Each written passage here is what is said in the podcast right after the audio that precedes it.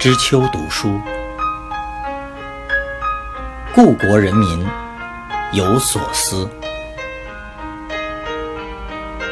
一九四九年后，知识分子思想改造策应。陈独守著，生活读书新知，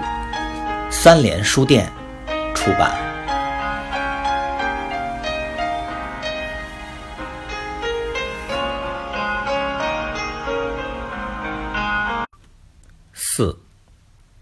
一九五二年院系调整时，为了便于思想改造，有意从全国范围内调来了一批哲学资深教授，集中在北大的哲学系。教授总人数高达了二十九人，使哲学系成为了北大老教师最多的单位。因此，高层就始终认为这个系天然就存在着严重的两条道路的斗争。让党委没想到的是，部分哲学系党政负责人迎合教授们的意见，也主张单纯搞哲学史、逻辑学。后任的学校党委书记陆平曾恼怒地指责说：“在一九五八年以前，自己还不能开历史唯物主义课。本来在哲学系，资产阶级唯心主义就占据了上风，我们已很少做斗争了。加上国际修正主义的影响。”结果，资产阶级思想任意泛滥，一时造成学生不愿意学习马列主义哲学，兴趣反在于唯心主义，羡慕崇拜资产阶级教授，甚至有的学生抱着这样的志愿，一生只要学到半个冯友兰，也就心满意足了。鉴于一九六六年一月五日北大哲学系。党员干部整风学习会议简报第一百一十一期，陆平还责怪自己的前任江隆基犯了严重的右倾错误，在《人民日报》六八反右社论发表之前，没有有意识地组织老教授鸣放，引蛇出洞的措施不利，没有适时的暴露右派言行，因而错失打击的良机。陆平他们后来想以补课的形式诱人入网，但已无人中招。他说：“按哲学系的实际情况，有一些老教师本来是右派，但因放的不够，放的差，画不上右派。实际上保留了一部分资产阶级右派阵地，哼，留下了祸根。整个哲学系共处理了三十六名右派，但多数。”是青年的学生，在二十九名老教授中，仅仅画了一个张岱年为右派，而且还不是头号人物，战绩微小，让后任的校党委成员们追悔莫及。陆平和反右班子曾经分析说，冯友兰他们从斗争中学到了经验，看形势办事，斗一斗呢就缩一缩，因而不易抓到他们右派的证据。心理专业教授桑灿南在六月七日刚露了一点攻击肃反的苗头，第二天一听六八社论发表，便不再讲了。党委常委人事处处长尹敏曾在全系的党员大会上披露，学校曾经暗地里搜集过哲学系几个老教授的材料，但在党委会逐个研究时，终究觉得他们暴露不够，材料不足，未能。成为华右派的硬性依据，这只能怪江隆基当初领导鸣放太差，决心不大，动手不狠，一念之差，被动的造成荒废战绩的全校性错误。北大校方在华右派的阶段出手过于凶狠，处理之重，在北京高校是闻名的，令人闻之色变。从伊敏的发言材料中看出，反右派斗争中，北大共划出了右派七百零五人，其中学生五百九十一人，占全校参加运动学生总人数的百分之七点七。其他高等学校学生右派一般占了百分之四左右。当时全校划右派人数最多的单位，如物四班达到了百分之二十三，数四二班。达到了百分之三十二。哲学系学生右倾比例在全校也是比较高的单位之一。鉴于一九六六年一月十六日北大哲学系党员干部整风学习会议简报第一百二十一期，一敏的发言，在这样严酷的环境当中，冯友兰他们集体逃过右派一劫，实属不幸中的大侥幸。这还与北大反右后期的一个拐点有关。在明放期间，很多中间的群众都有少量或轻微的右派言论。画右派开始后，他们顾虑特别大，总觉得有些以画右派的言行跟自己相类似。有的右派较多的班，如果再画新的右派，那整个班级就有崩盘的可能。全校还发现一些中右群众已经紧张的失控，竟然自报右派数。因此，市委及党委不得不从策略上去考虑，确定分化孤立右派、团结中间群众的新原则，一下子刹住了大规模的化右派的做法。假设当时北大反右浪潮没有及时止住，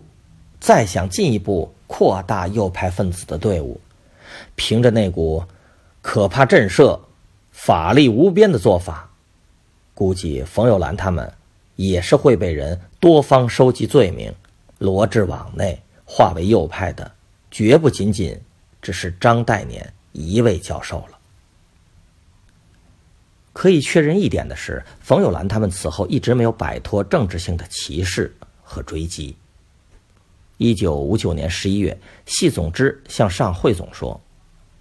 中国哲学史教研室主任冯友兰为老牌的唯心论者，政治上。”中右，副主任张岱年是个右派，已免职。外国哲学史教研室主任洪谦，政治上是中右，学术上反马克思主义。最近一年来，借口生病需要长期的静养，已完全不参加工作和政治活动。心理学教研室主任沈乃章，政治上是中右，学术上唯心论一套不肯动。而哲学系有旧哲学、心理学的教授二十九人，分布在四个教研室中；而搞马克思主义哲学的新生力量不足，青年助教只有寥寥十六人，而且大多数是最近一两年留下来的毕业生。不要说旗鼓相当，连通风报信也顾不过来。鉴于一九五九年十一月十日。北京大学哲学系中层骨干师资情况和意见，这就是北大党委最为担忧的战斗不利的局面。陆平曾经总结说：“哲学系资产阶级唯心主义的势力是强大的，不仅有首屈一指的大师冯友兰，还有一些国内的第一位的资产阶级哲学家。这些人的资产阶级世界观是根深蒂固的。”绝不要看见他们一时的进步表现，就放松同他们之间的斗争。过去几年，学校党委因此吃过大亏。鉴于一九六六年一月五日北大哲学系党员干部整风学习会议简报第一百一十一期，陆平的发言。为此，北大党委始终对冯友兰他们高挂督战牌，时时不得松懈。反右以后，中共高层对哲学工作的开展不是十分满意。一涉及旧式哲学教授及其教学的工作，言语中时常流露贬损、不屑的意思，大有不以为然、看不上眼的蔑视感觉。一九五八年七月二十八日，中宣部部长陆定一在会上传达了毛泽东的新晋讲话内容。主席说：“不要把哲学看得很神秘。”小孩子也懂哲学，你问他妈妈是人是狗，他也会说是人，这就是唯物论，即反应论。小孩看电影也爱问哪是好人，哪是坏人，他也是在找对立面嘛。鉴于一九五八年七月二十八日陆定一党校工作会议上的报告。毛泽东以小孩的口吻化大为小，把专业性极强的哲学学科弄得极其简单化、稚嫩化。而康生在党内几次讲话谈及冯友兰、张岱年，近乎谩骂，毫不客气。他说：“冯友兰的哲学说不上什么抽象的意义，实际上，他的哲学并不是什么哲学。”说好听一点的呢，是语言学，只是玩语言上的诡辩。张岱年去年写的《荀子的哲学思想》，简直是胡说八道，学习杂志还给登出来了，唉，真丢人。那些人就欺骗我们不知道，其实呢，哼，翻翻荀子的书，查对一下就知道了。张岱年有什么实学呢？只是诡辩，现在已成为右派了吧？鉴于一九五八年六月五日康生同志在中宣部召开的政治理论教育工作座谈会上的讲话，